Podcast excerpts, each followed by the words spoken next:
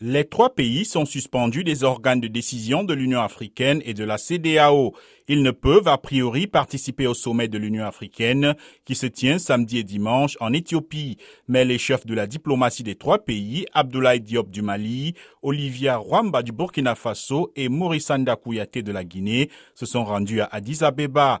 Ils ont soutenu que le maintien des suspensions constitue une entrave à la mobilisation des appuis au processus dit de transition et un retour des civils au pouvoir.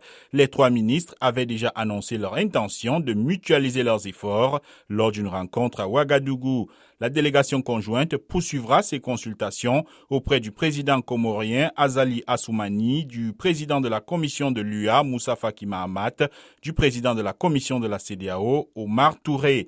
Le ministre malien a été reçu séparément par la présidente éthiopienne Work Zewde et a rencontré ses homologues rwandais Vincent Biruta et algérien Ramtan Lamamra.